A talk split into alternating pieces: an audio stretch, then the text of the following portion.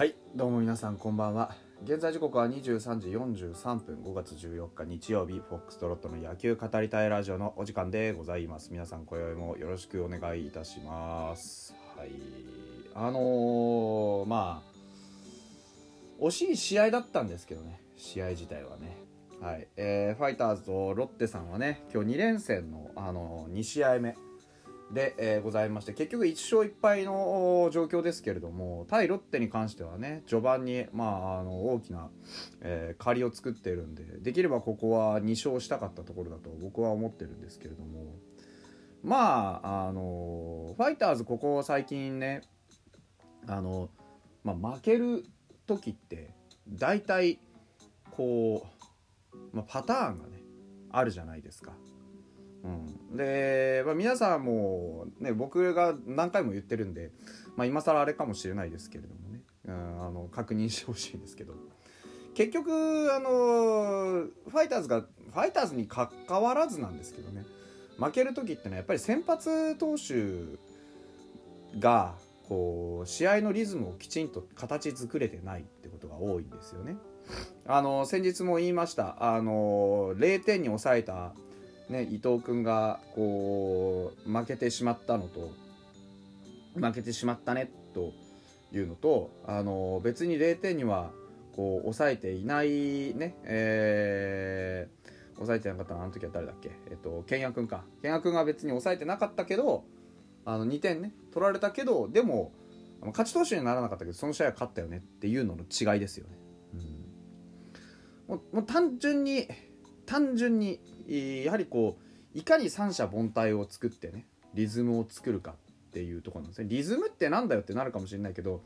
要はうちの方が優勢だなって思える試合運びをどうやってするかなんですよね。そういう意味ではあの今日の試合ってまあ2回まではまあまあうちの方がいけっかなっていう感じだったんですよ。なんですけどやっぱりあの3回にね突然あれだけガタガタガタっといろんなものがぶっ壊れてしまうとまあ正直あっちは一気にいやいけんじゃねっていう気持ちになるわけですよね。当然ながら、うん、そのところをねまあどうやって少なくするかそういうポイントをね。実際その何て言うんでしょう。まあ仮に逆転ポイントというふうに呼ぶことにするんですけどその逆転ポイントが発生すると要は序盤の劣勢があろうとなんだろうと気持ちが盛り上がるんですよね。うん、あの僕が普段よく言う要所を締めるっていうのはそういう逆転ポイントを作らない。気持ちが盛り上がるようなポイントをまず作らない。ということがやはり挙げられると思うんですよ。だから3回みたいにねあのまあ、点取られたっていうことよりもやたらとヒットを打たれたりとかでやたらとこうアウトを取れなかったりとかそういうこういろんな何て言うんでしょうなすべきことができてないっていう現象がこうボンボコボンボコ起こると相手からしてもなんかついてんな乗ってんなやったるかみたいな空気が出る。逆に僕らがそういう風な目にあった時はこれいけるぞこのまま勢いでこっちこっちのこう有利な展開で行ってしまえってなるじゃないですか。なるんです現現実に、うん、だからそれが、まあ、ならないようにピッチャーはなるべくやっぱこうアウトを早く取る。そしてアウトを確実に取る。ということが大事なんですよね。ただ当然野球なんでそういうシーンがねゼロってわけにいかないじゃないですか。今日もね楽天の滝中君が9回1島でその完璧なあのー、なんて言うんでしょうその試合運びをしてたわけですけどそうそううまくね毎回そんな風には絶対にならないわけですよ。うん、そんな簡単にポンポンノーヒッターなんて生まれてたまるかって話でね。うん、ですから試合においてはそういう駆け引きとして逆転ポイントがねこうおこれはいけるぞっていうポイン気持ちの盛り上がりポイントみたいなのがまああのいくつ作れるかっていう争いをしていると思っていいと思うんですよ。それが一つのヒットだったり一つのエラーだったり一つのそのホームランだったり三振だったりっていろんなところから生まれるんですね。そしてその逆転ポイントが高い方が最終的には盛り上がってなんだかなんだかんだ言って相手を気持ちで圧倒してミスを引き出すんですよね要はよく嫉妬を捉えましたねなんていうセリフを言うことはあるじゃないですかでも結局じゃあなんでピッチャーが嫉妬すんのっていうとそれはもちろんその技術不足っていうのがあります、う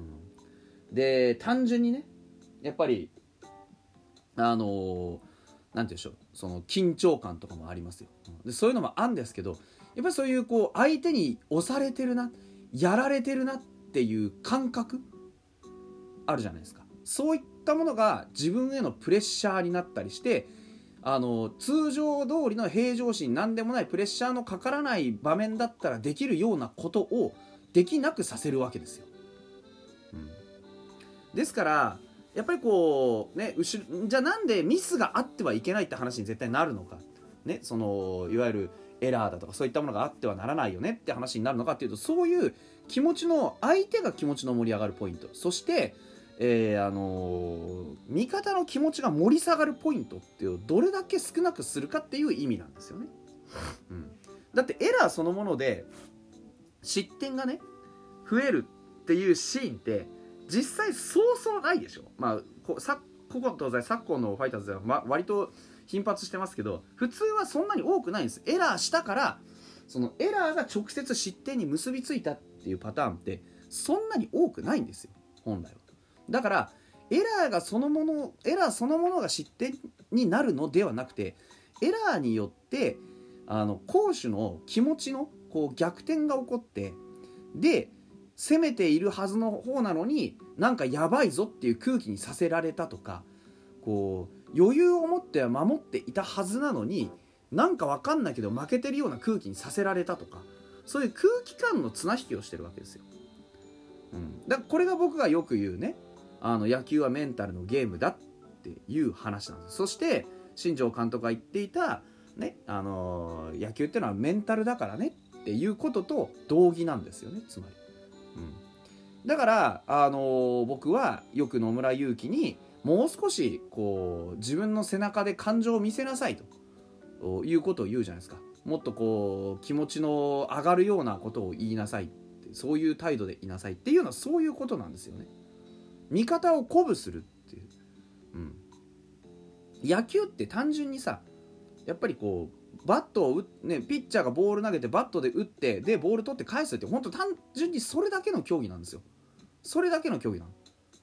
だからそれが別に難しいまあ難しいっちゃ難しいよ。もちろんそのスピードがあったりバットとボールの大きさの問題もあるから難しいのは難しいんですけどでも普段やってるいろんな練習を見たらそんなのって別に練習場だったら全然できてるじゃないですか。練習場で厳しいボールとか投げられても多分打てる選手多いと思うんですよ。でもじゃあなんで本番だとそうはならないのっていうと当然そこに現れるのは緊張感だったり相手のスキルだったり相手のこう駆け引きだったりするわけですよ、うん、だからそういう意味で言うとねいろんな駆け引きある中でやっぱりこうミスをねした方が気持ちが落ちるから相手に気持ちで圧倒されてしまうんだっていうこと自体にはまあ割とその何て言うんでしょう。さそういう現象の再現性があるわけですよ。どんなにこうどんなに取り繕ってもそこはエラーとかヒットだとかって言われたとしても自分があまずいプレーしたなっていうのは分かるわけね。まずいボール投げたなっていうのも分かるわけですよ。それが分かっちゃったらやっぱりそこにテンションの差が出てくるわけですよね。だから難しい野球っていうのは。うんまあ、何の話をしたいかっていうと結局今日斎藤幸輝君がね斎藤幸輝君じゃないや、えー、福田幸輝君ですね福田幸輝君がね、まあ、割とその3回にこういろんな面で、まあ、記録されたりされなかったりする面であの得点に絡んじゃったんですよね。うん、だからあのさいあの福田斎藤浩じゃん。福田幸輝君ってあのバッティングもそうなんですけどまあ割と荒めなんですよね。うん、あのバッティングの振りも見ても分かるでしょうけどその細いこうバットの振りとかってほとんどしない。昔のねあの横落としたけみたいなすごくこう大きなバットの使い方するし。でこうプレイング見てても守りの面でもまあその今日のね感じ見てもやっぱりちょっとまだうちの選手の中では守りに安定感がない方ですよね。うん、だからああいうシーンでこう変に目立っちゃったっていうのがもったいなかったなっていう